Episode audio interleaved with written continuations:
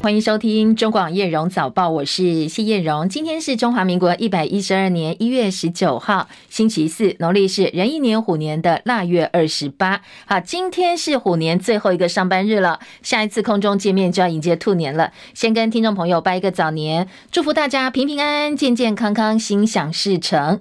而明天是二十四节气当中的大寒，也是小年夜。今天还有农历年假前期的天气变化哦，我们立刻来听听看专业的气象局给大家哪些天气提醒呢？线上连线请教的是中央气象局的预报员曾昭成先生，昭成，新年快乐！主持人好，各位听众朋友，新年快乐！那今天清晨呢，呢受到东冷气团的影响，所以各地天气都还是偏冷的。整个西半部跟宜兰地区低温大概都只有十到十四度左右，其他地方有十六到十七度，但是都是偏凉的。白天。冷气团减弱，所以气温会稍稍的回升，回升的幅度会比昨天明显很多。北部跟以南地区高温可以到十八到接近二十度，呃，台中到台南、花莲、台东有二十一到二十三度。高屏地区最温暖，可以到二十五到二十六度，整体来说是可能就是蛮温暖的。那大台北地区跟宜兰地区仍然今天是会下一点点雨，那花东也会有一些零星降雨的机会。其他地区像桃园南地区是多云到晴，可以见到阳光的一个天气形态。因为是桃园到台南，还有台东恒春呃那个兰屿绿岛、恒春半岛跟澎湖、金门、马祖都会有八到九节强阵风，大家在海边活动也是要留意安全。这样子的天气形态，到了明天，明天会有另外一波东北风南下，但是明天的东北风对这个温度的影响还好，只有北部的白天高温会稍微略降而已。但是很快的到了除夕跟初一这两天，东北季风就会减弱了，所以温度又会再进一步的回升。那下一波冷气团会是在初二开始影响开始，然后一直影响到大概是初四的这个时间点，整体来说降温都会蛮明显的。呃，以上是。以上由中央气象局提供。啊，降温蛮明显，大概预测目前低温的这个温度大概是几度呢？呃，是初二那个冷气团嘛？对对对，比较强的这一波。呃，初二那一波冷气团，目前看北部可能可以降到接近十一度左右，然后整天的温度可能都是在十一到十三度左右，然后中南部也是下降蛮明显的，可能低温也会接近到十二到十三度左右，然后白天的高温也是不超过二十度，所以。整体的降温跟初一、除夕、初一会差蛮多的哦，所以如果计划在山呃高山上过年，搞不好有机会看到雪，对不对？呃，因为这一波高山这个高空的这个水汽比较少了，所以除了迎风面的宜兰山区或者是双北山区可能有一点雾凇或者是下冰线的几率以外，那在东南部下雪机会。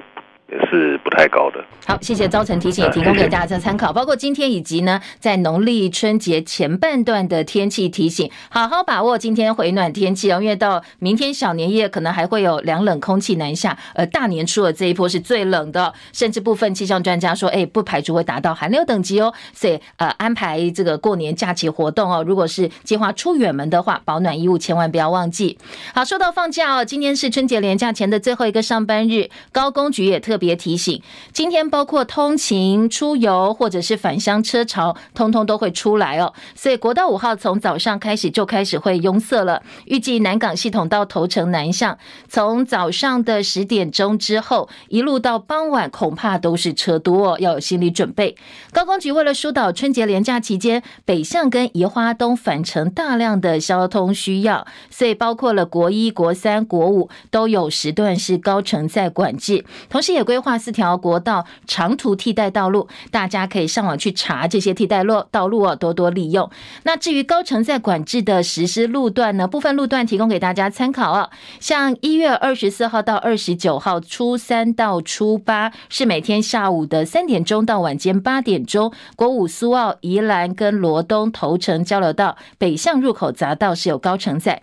一月二十五号初四的下午一点钟到晚间六点钟，中山高下营系统到到头份国三关田系统到竹南的各个交流道北向入口匝道也都是有高乘载管制的，要多加注意。好，美国十二月零售销售数据让人失望，也升高市场对经济衰退的担忧，加上又有联准会官员发出了鹰派的言论。好，这位鹰派大将是联准会的官员圣路易联准银行总裁布拉德，他说呢，联准会必须要进一步升息，确保通膨压力消退，预测今年底的利率区间是百分之五点二五到百分之五点五，所以美股尾盘加快抛售。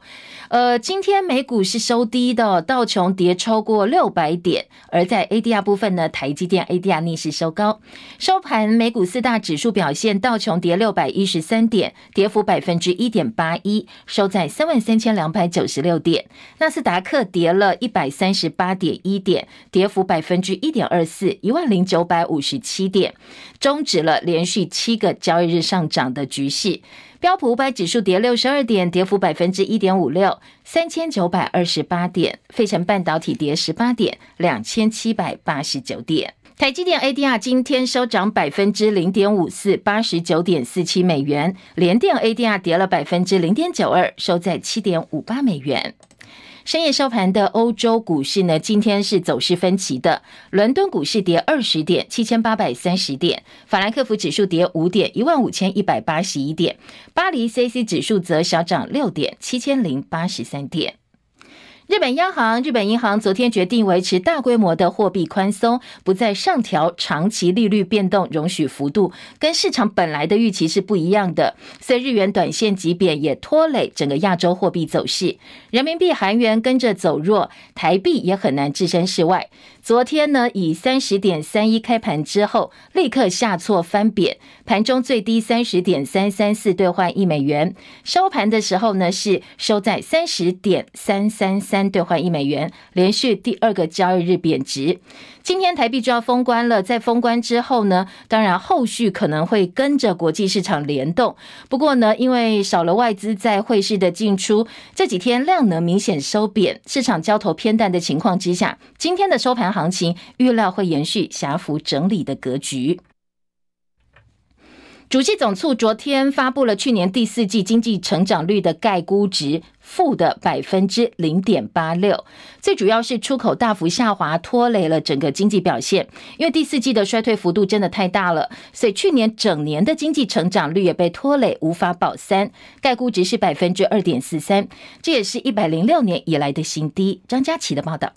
主计总处公布去年第四季经济成长率概估，意外由正转负，为负百分之零点八六。主计总处专门委员吴佩璇表示，第四季的概估值比主计总处去年十一月的预测数减少二点三八个百分点，主要原因是去年第四季全球需求骤降。产业库存持续调整，且中国大陆疫情恶化干扰产销，我国外贸动能明显转弱。第四季商品出口年减百分之八点六，比先前预测少了五十八亿美元，减幅四点七个百分点。吴佩璇说：“所以拖累我们整个经济的成长是转为负的成长，那终结了从一百零五年第二季以来连续二十六季的正成长，减幅是金融海啸以来最大。”全年经济成长率受到第四季 GDP 下滑影响，降为百分之二点四三，仅次于一百零五年的百分之二点一七，使得我国去年经济成长率没能够保三。主计总处认为，景气复苏关键要观察产业库存去化情况，以及各主要经济体需求是否回升。如果库存去化速度能够如企业预期，在上半年结束，欧美国家经济也在去年的调整后逐渐恢复，那么今年下半年出口旺季仍可期待。中广记者张佳琪台北报道。英国一间专业评估机构公布，二零二三年今年全球最有价值五百大品牌，亚马逊拿下冠军，苹果跌到第二名。台湾也有三家厂商入榜，护国神山台积电从去年的九十三名跃升到第八十七名，也是唯一在百名之内的台湾企业。而再来是排名四百二十五的富邦银行，比去年的三百八十五名稍稍下滑。中华电信首次进榜哦，排在第四百四十七名。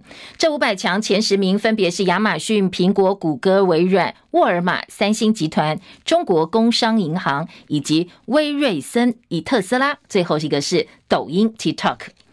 而美国电商巨擘亚马逊开始有史以来了规模最大的一波裁员行动。亚马逊全球零售主管在给员工备忘录当中证实，他们是透过电子邮件通知员工裁员的消息，计划在今天结束前完成包括美国、加拿大、哥斯达黎加的人员裁撤。备忘录也提到哦，中国大陆裁员部分呢会在农历过完年之后发出，最后全球大概会影响一点八万名员工。其实除了亚马逊。讯之外，在科技业最近裁员裁得蛮多的。美国科技巨擘微软也宣布裁员一万人，加入众多正在裁员的科技公司行列。立法院经济内政、财政、交通、社会福利及未还一共五个委员会，昨天针对普发现金六千块钱特别条例草案进行逐条审查。朝野党团依旧坚持自己原本的立场，所以最后没有达成共识。拍板，所有条文、法案名称乃至附带决议，通通保留到党团协商处理。因为条文通通保留的关系，所以立法院会势必要在休会前没有办法三读了，全案进入一个月的冷冻期。换句话说，本来大家很期待哦，农历过年前拿不到钱，至少二月底可以拿到现金六万六千块。不过普发现金六千块在二月底落袋，确定破局了。按照目前的时程，最快最快可能要到四月才能领到钱了。所以很多网友说，本来是想过年前拿个红包，没想到现在变成清明节的礼金了。立法院预定今天三读通过中央政府总预算案之后休会，而民进党九黑败选之后，内阁改组即将启动。外界关注的是阁揆苏贞昌的动向，他会不会提出内阁总辞呢？现在一般认为，要关键是蔡英文总统要不要慰留他，今天会正式摊牌。外传今天内阁就会正式改组。苏贞昌昨天针对内阁调整布局表示，确实他跟蔡总统都在讨论，也预告说今天就会知道结果了。我有幸能够为国家做事，为人民服务。内阁如何调整，我和总统都有讨论，明天就会知道结果，请大家耐心等待。好，因为是昨天预告，所以你刚才听到明天指的就是今天哦。今天就会知道结果。那苏贞昌真的要离任了吗？他的女儿民进党立委苏巧慧昨天也被媒体问到这个问题，说：“哎，爸爸是不是会休息一下？”来听听看苏巧慧怎么说的。我爸爸最喜欢的就是为国家做事，也非常的高兴，感谢国家、总统、人民给他这个机会，能够为台湾来做事情。好，最喜欢帮国家做事，言下之意是不是不打算离开了呢？现在民进党内确实有两种说法，一种呢说苏贞昌会留任，那可能请辞，不过暂时留到春节之后，苏内阁在过年期间是看守状态，等到过完年之后再决定要不要改组。不过另外一个说法，当然就说他会离开了。国安会秘书长顾立雄前天在军方将领的陪同之下，也到驻守总统府的宪兵二一一营进行春节的慰问，代表总统颁赠加菜金，同时祝大家新年快乐。军方说，呃，这个顾立雄来，国安会的秘书长来很正常，但是呢，因为先前曾经传闻要接任国防部文人部长，就是顾立雄，他跟军方的互动也格外引起外界的关注。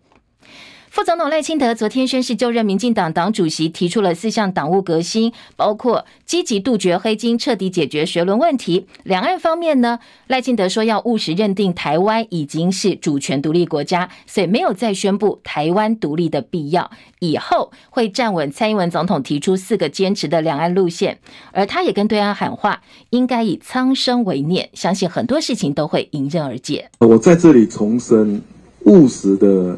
认定台湾已经是一个主权独立的国家，没有另外再宣布台湾独立的必要。中华民国主权和中华人民共和国互不隶属，中华民国台湾的前途只有两千三百万人可以决定。未来我仍然会站稳四个坚持的立场，然后继续蔡英文总统两岸的路线。那被问到他没有行政权，也没有立法权，会不会变成阳春党主席呢？赖清德说：“秉持三个原则啊，啊，就是分工合作、团结打拼，然后再运用过去所培养的默契，自然而然可以迎刃而解。因为过去几年来啊，我们不管是透过党内的机制，或是平常啊意见的交流，慈禧都通畅无阻。所以在未来啊，府院党的运作。”啊，应该还是会持续顺畅。好，至于民进党内茶壶风暴，很多支持者要求要开除监委于王世坚、何志伟跟高嘉瑜。昨天赖清德也正面做出回应哦，他引用的是蒋渭水的名言来加以回应。党内的个案的问题，原则上我们就是根据党的规定来处理嘛。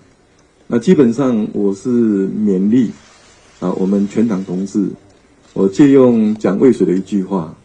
就是同胞要团结，团结真有力。民进党在挫败之余，大家应该要多多体会蒋渭水先生的这句话的意义，适用在国家，何尝不能适用在党？国民党党主席朱立伦公开祝福赖清德，不过也提到，大家都想知道什么叫做务实的台独工作者。民进党不管显性隐性台独都是台独，而务实台独工作者呢，更是国际认证的台独工作者。所以朱立伦说，希望赖清德给全民一个答案。在蓝营方面，国民党新科立委王宏伟昨天早上接受过呃中广新闻网千秋万世节目专访的时候，谈到二零二四总统大选，他直言说他不赞成完呃不完全赞成初选，因为他说呢二零二四太特殊了，如果办了初选，反而让最强的人没有办法出现的话，甚至造成国民党分裂，他会选择宁愿不要初选。他也呼吁说，呃他并不是说其他在野党柯文哲、郭台铭通通都要加入国。国民党初选，而是一起做民调。那如果最后柯文哲输给侯友谊的话，或者是郭台铭输了，大家一起都来支持侯友谊吧。那不讳言要参加二零二四总统大选的台湾民众党党主席柯文哲，昨天也接受媒体访问，被问到蓝白合或者在野联盟的可能性，他直言说他没有意愿，至少现在没有。他用《西游记》主角孙悟空来比喻，他说只要孙悟空打不过妖怪，就给人家吞下去。不过他自己是很难消化的。他昨昨天接受的是黄国昌的访问了。好，这段访问呢也引起网友的讨论。美国财政部发表声明说，财政部长叶伦今天。跟大陆中国大陆副总理刘鹤在瑞士苏黎世面谈，进行了建设性的讨论。两个人一致认为，进一步加强关于总体经济、金融议题的沟通，对全球经济运作相当重要。叶伦很快会造访中国，而美国也欢迎刘鹤访问美国。大陆新华社则形容刘鹤跟叶伦进行建设性对话，双方同意在双边跟多边基础上加强各方面的合作。九十九岁美国前国务卿季辛吉昨天在二零二三世界经济论坛年会当中表示，美中应该权衡两国发生冲突的危险。对于台海议题呢，美中有必要采取具体措施改善关系。他说呢，美国不应该口称一个中国，事实制造两个中国，而台海呢，避免摊牌，立刻摊牌是相当重要的。这几个月来倡议乌克兰战争停火的季辛吉，现在立场似乎也有点转变。俄罗斯不断轰炸乌克兰城市，造成平民伤亡。季辛吉说，俄罗斯入侵乌克兰之后，再也没有理由不让基辅申请加入北大西洋公约组织。乌克兰长久以来都希望加入北约，而季辛吉过去他的立场是反对的。而乌克兰内政部长搭乘的直升机十八号坠毁，包括他在内，至少十四个人死亡，十五人住院治疗。乌克兰总统泽伦斯基在世界经济论坛上要求与会领导者为此默哀一分钟，同时他也重申希望乌克兰能够加入北约。谢海伦的报道。乌克兰总统泽伦斯基指出，这起直升机坠毁悲剧发生在乌克兰首都基辅市郊一家托儿所附近，救援行动持续了九个多小时。乌克兰安全局正在进行刑事调查，有数百人参与了灭火搜救行动。直升机坠毁造成二十五人受伤，包括十一名儿童，有十四个人遇难，其中有一名儿童。美国总统拜登和第一夫人发表声明，对乌克兰直升机坠毁事件表示最深切的哀悼。拜登称，罹难的乌克兰内政部长。党是改革者和爱国者，参与了维护乌克兰的民主。泽伦斯基以线上方式参加世界经济论坛，表示暴政正在超越民主。他重申希望乌克兰加入北约，北约是对乌克兰最好的安全保障。北约官员指出，随着俄乌战争持续，北约必须为此做好长期准备。盟国应该增加国防投资，提高制造武器和弹药的能力，并且为未来可能发生的战争做好准备。记者戚海伦报道。那这起事件到底跟俄罗斯有没有关系？哦，现在都还在调查。俄乌战争将近一年了，最近出现战事扩大的趋势。俄罗斯一名官员透露说，一旦俄罗斯认为乌克兰有意让冲突升级，白俄罗斯就可能在几天之内作为俄国的盟友加入战事。媒体解读这个声明呢，是俄罗斯对乌克兰下达最后通牒。俄国现在已经源源不绝把坦克、军火跟兵力送到白俄罗斯。如果说白俄罗斯对乌克兰发动攻击的话，会严重影响、威胁到距离白俄边界只有一百多公里的乌克兰首都基辅。俄罗斯总统普廷今天在一场演说当中表示，他毫无疑问的相信俄罗斯在这场战争当中会是笑到最后的一方。他说呢，俄罗斯军火公司制造的防空飞弹数量是美国的三倍。中国大陆入境旅客裁减情况再写新低。昨天指挥中心公布，十六号从大陆入境来台旅客采检状况，机场端阳性率降到百分之六点七。所以医疗应变组的副组长罗一军说，可能就像外界说的，大陆的疫情已经过了高峰，正在下降。不过暂时唾液筛检政策会继续执行到一月底再做评估。而大陆央视新闻报道，中共总书记习近平昨天对防疫松绑公开表态说，大陆三年来先对新冠肺炎做相当严格的乙类甲管是正确的选择，而现在呢，防疫重心是要做好重症救治的准备，补齐农村地区的防疫短板。而在我们的疫情部分呢，昨天新增两万零七百六十八例本土个案，跟上周三相比下降百分之十七点七。境外移入两百六十三例，二十六例死亡，所以呢，会不会再出现另外一波疫情？要看哦，接下来这些变异病毒株会不会在国内再度引发大流行？台大公卫教授陈秀熙老师说，本土中重症跟死亡个案在一月底可能会达到高峰，接下来逐渐下降。如果年后疫情受控的话，就可以慢慢准备要解除口罩的禁令，或者是疫情降级了。二十一岁桃园土生土长棒球投手李承勋，他跟美国职棒旧金山巨人队签下职业合约，签约金六十五万美金，换算台币一千九百八十九万。这是近三年台湾选手到美国拿到的最好合约了，也是巨人队史上第一次签台湾的业余球员。好，阿耀李承勋，他的身材相当好，站在投手丘上展现出来的王牌气息，让美国职棒巨人队亚太区的球探看到了当年。王建民的影子，这球队非常重视他哦。接下来可能会朝先发投手的方向来培养。陈凯的报道：李承勋高一球速就突破一百五十公里而备受瞩目，但高三却因为韧带撕裂伤而休息了一年半。刚开完刀手包起来的时候，没有什么都不能动，惯右手也是右手，也没有办法丢球，因为美国也也很无聊，也很乏味。那时候也不会英文，就是。一个人就默默在做啊做啊，那时候那那个半年是最辛苦的。桃园棒垒球总顾问张昌斌称赞李承勋从小挥棒就很有力量，虽然二零一九年世青赛为国受伤。其实我是有再三跟他交代，有不舒服你就不要了。但是这个爱国心，结果受伤，经过五百多天很困难、很煎熬，要像他有这种意志力的，真的不多了。他的身高达到一百九十六公分，除了球速以外，变速球也受到肯定，加上滑球跟新练的卡特球。巨人台湾区球探薛逸煌表示，李承勋虽然受过大伤，但努力不懈，重新站上投手丘。经过这一段磨练，心理反而更成熟。巨人也看完体检报告，相信他的健康没有问题。中广记者陈凯在台北报道。大满贯澳洲网球公开赛第三天有个大冷门，西班牙蛮牛纳达尔第二轮呢直落三输给了美国对手，提前中断了他的卫冕之路。陈凯的报道：纳达尔澳网第一轮就耗了四盘，三个小时又四十一分钟才晋级，第二轮开赛就被破发，之后叫了医疗暂停，第五局再被破四比六丢掉第一盘。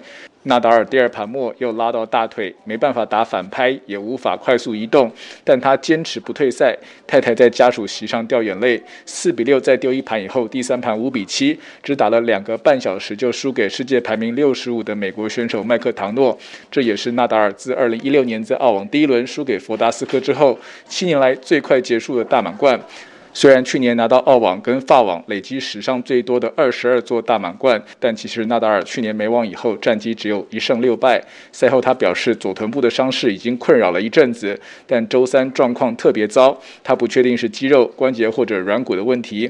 目前他排名世界第二，而输球以后签表大开，鲁德、乔科维奇跟奇奇帕斯都有机会登上世界球王。中广记者陈凯报道。世界足坛两大天王梅西跟 C 罗罗纳度要在沙地阿拉伯再度对决。法新社说，梅西所属的球队法甲巴黎圣杰曼十九号要跟 C 罗所属的新东家沙乌地足球队。艾纳斯跟希拉尔选出来的明星队来踢友谊赛，有一个沙国富商出价两百六十万美金，台币换算七千八百八十八万哦，赢得了这场比赛的黄金门票。好，黄金门票能够跟 C 罗、梅西见面，一起吃饭，还可以呢到播音呃这个更衣间去跟两个人会面。广早报新闻。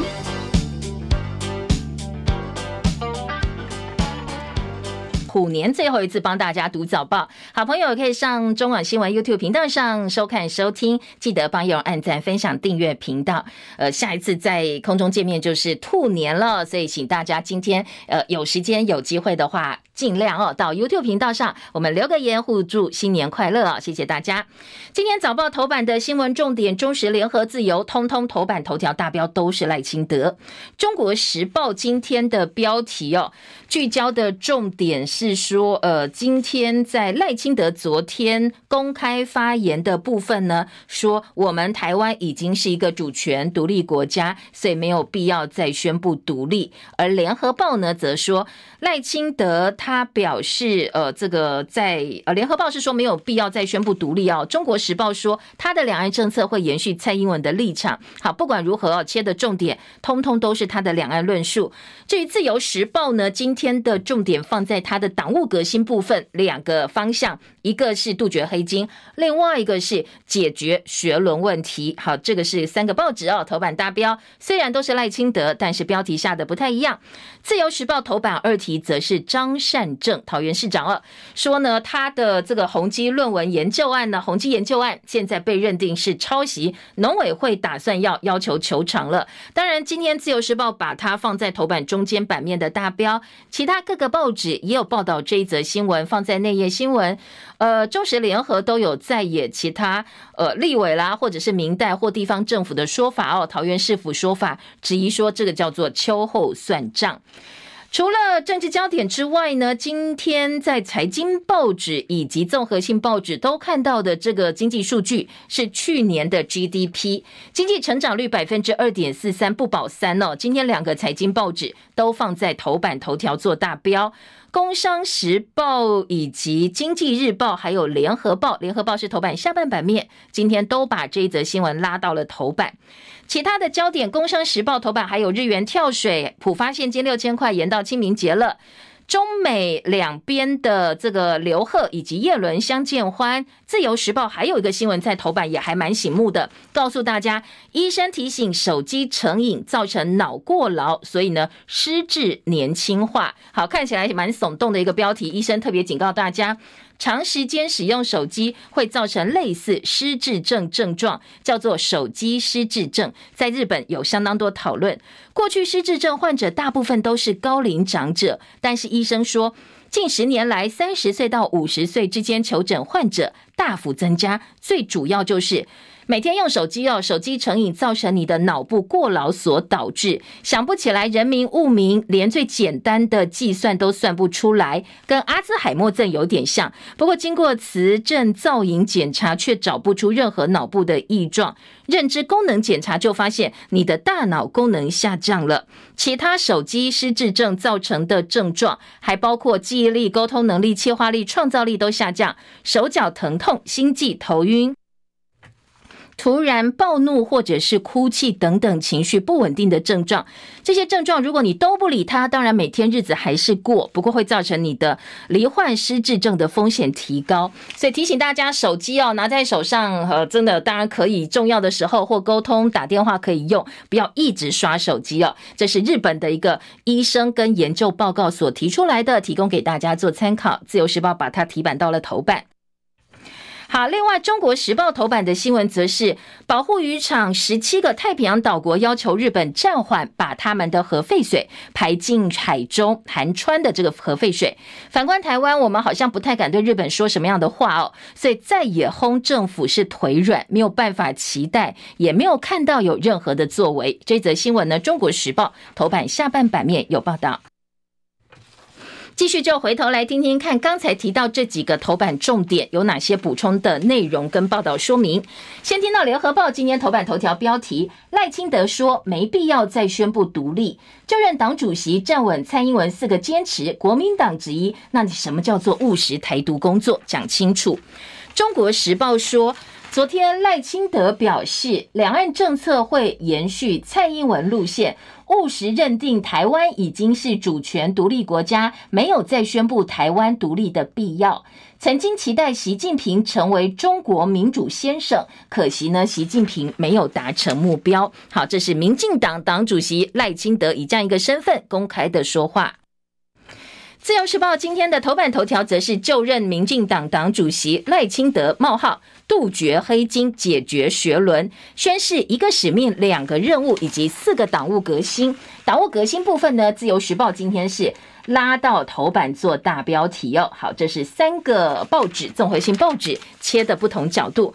来听听看内容部分呢。中国时报说，昨天赖清德重申蔡归赖随站稳四个坚持，就是所谓坚持呢，坚持自由民主的宪政体制，坚持中华民国民主主权跟中华人民共和国互不隶属，坚持主权不容侵犯并吞，坚持中华民国台湾的前途要遵循全体台湾人民的意志。好，这是四个坚持的部分。而且赖金德说，要打破两岸僵局，只要一方转念，成功守护台湾，才有民主和平。联合报也把苍生为念，打破两岸僵局放到了小标哦。不过呢，另外一个标题凸显的则是朱立伦叫赖清德讲清楚什么叫做务实的台独工作。内页新闻来听听看哦。今天早报的重点，自由时报三版大标说。呃，经济发展的果实全民共享。赖清德还说，绥靖主义没有办法换取和平，认为不管呃，朱立伦说赖清德现在不管你是隐性或者是显性，其实通通都叫做台独。而联合报呢，今天在三版的大标题说，呃，他会用国家新愿景来说服人民，党内围剿乌鸦，则希望用蒋渭水的话呼吁党内团结。下半版面呢，有大陆学者的说法，说其实哦，赖清德你的说法就等同宣布台独了。厦门大学台湾研究中心教授唐永红说，赖清德虽然表示没有另外宣布台湾独立的必要，但是台湾已经是主权独立国家，两岸互不隶属，延续四个坚持，等同宣告台独，已经踩到了大陆的红线，所以这个部分呢，可能大陆也是不接受的。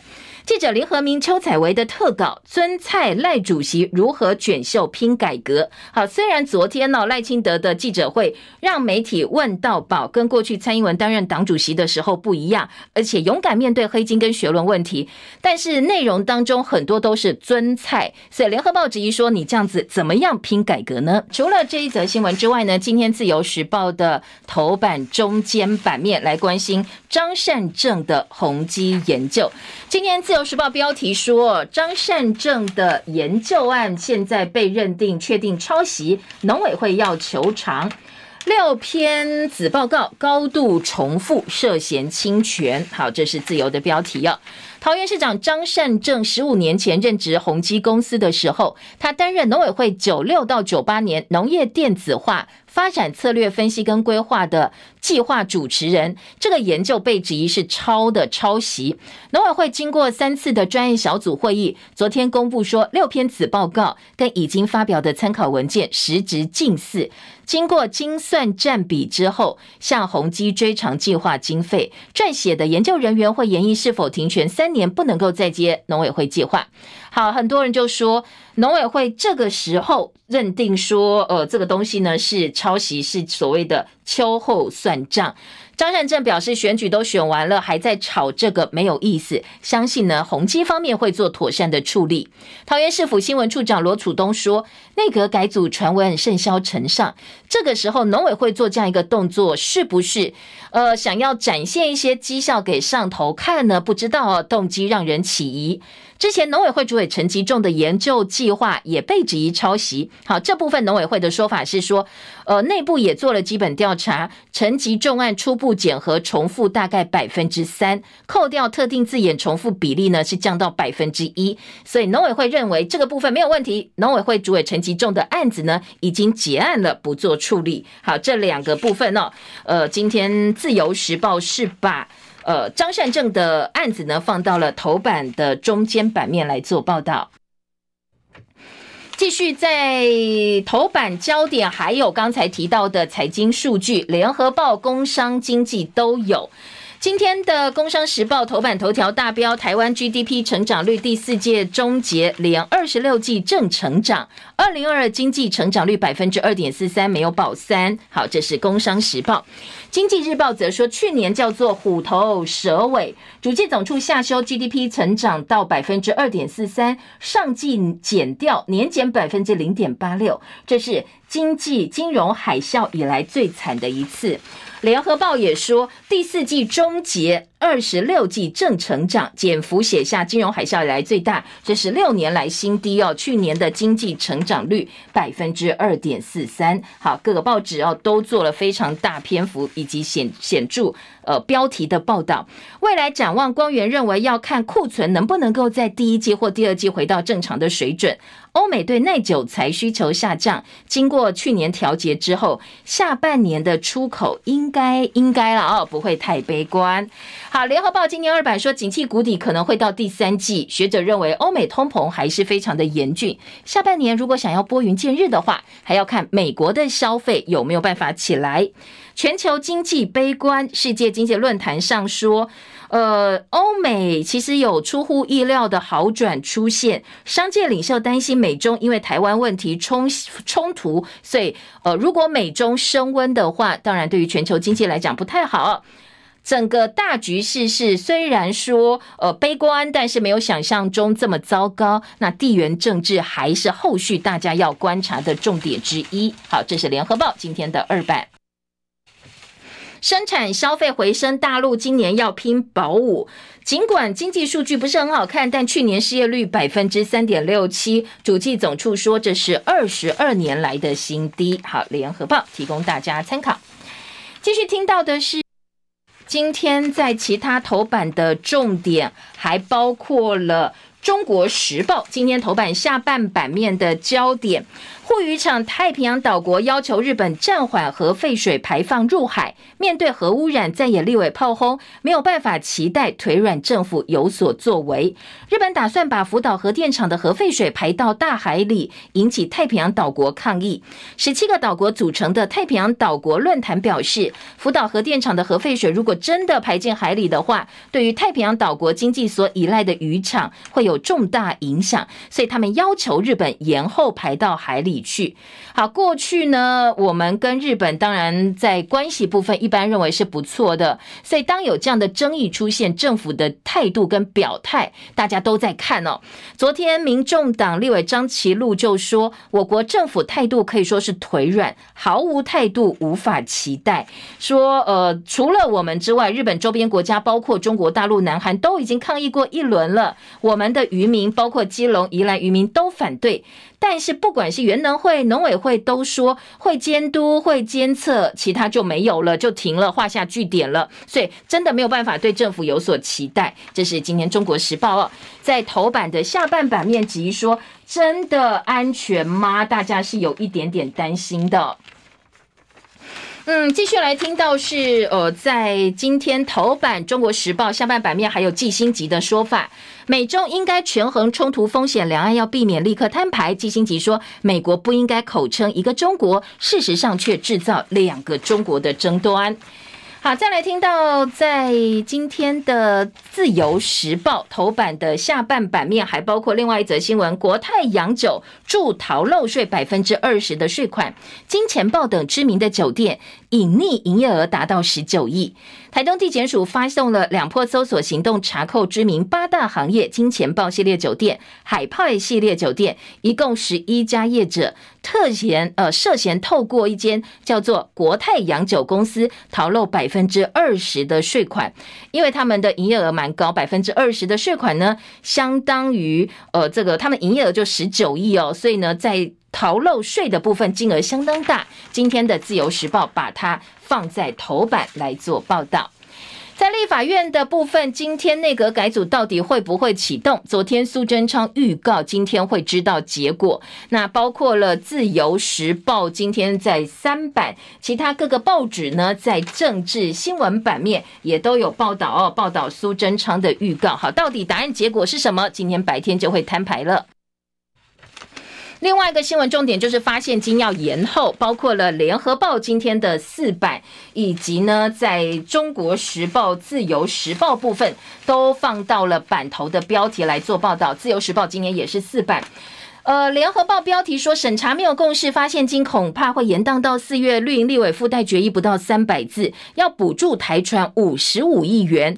很多蓝营立委在野立委说，你现在叫我签，我真的签不下去。要发现金很快哦，当然，但是你在其他预算，到底这个钱怎么用，你都要我空白授权，就是抢预算，到时候你怎么用都不知道。所以在野呢，呃，在野党是没有办法。呃，同意的这部分就延宕下来了。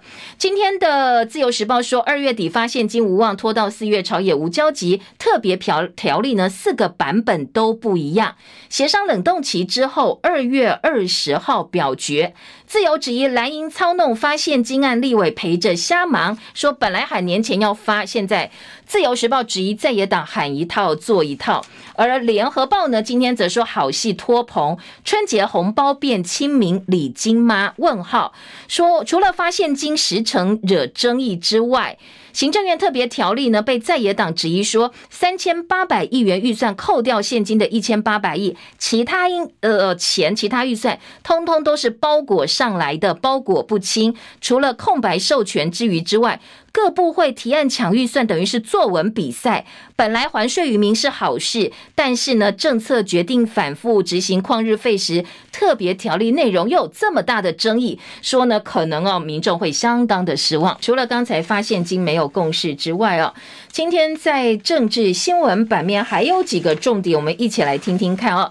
首先呢，联合报头呃四版下半版面有。国民党开闸，开除十一个跑票议员。张方丽说已经退党，不在乎。谢国荣表示，我们是保党，不懂疼惜。好，这是国民党中常会昨天通过考纪会提案，开除包括花莲县议长张俊跟前议长张方丽在内，当时在投票哦，呃，正副议长投票当中跑票的十一个这个议员，通通被开除党籍了。